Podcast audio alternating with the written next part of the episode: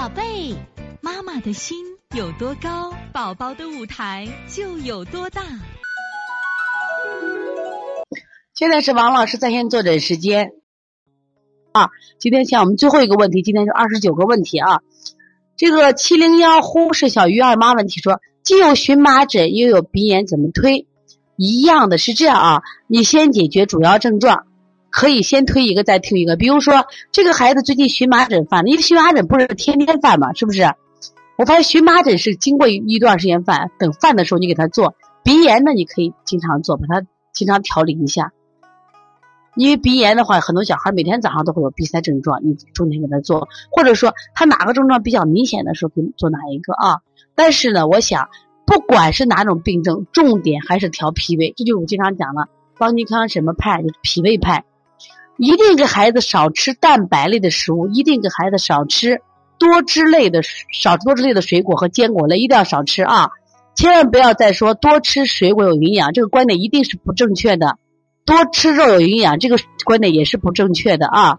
蛋白类的食物吃多了，孩子身体出现排异现象；这个水果吃多了会引起过敏，会引起各种各样的疾病，包括我们身上大人有一些。你可能多年治愈不好的疾病，你建议你也去查一查过敏和食物不耐受，也许这个调调整调理思路会让你多年的口腔溃疡、多年的白癜风、治愈不了的高血压，也许迎刃而解。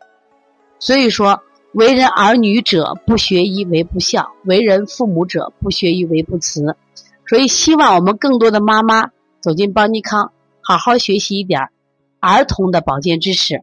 啊，跟着邦尼康多学一点中医的知识，让我们的全家人都健康。只有健康才是我们的最大财富。好，今天的课程到此结束，谢谢大家。如果有兴趣的话，可以到时候报我们黄老师的这种网络考证班，你们可以继续深造。只有不断的学习，才能让我们不断的成长，全家受益。好，谢谢大家。好，这节课我们又到说该说再见的时候了。每一次妈妈都依依不舍，王老师也是依依不舍，希望在这课堂分享更更多的知识。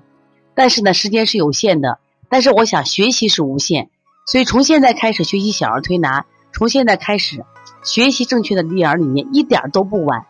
也希望我们今天听课的妈妈能把我们所有的知识，通过自己的学习，通过自己的分享，让更多的妈妈了解，走进邦尼康小儿推拿，走进。邦尼康的课堂，让我们获得正确的育儿理念。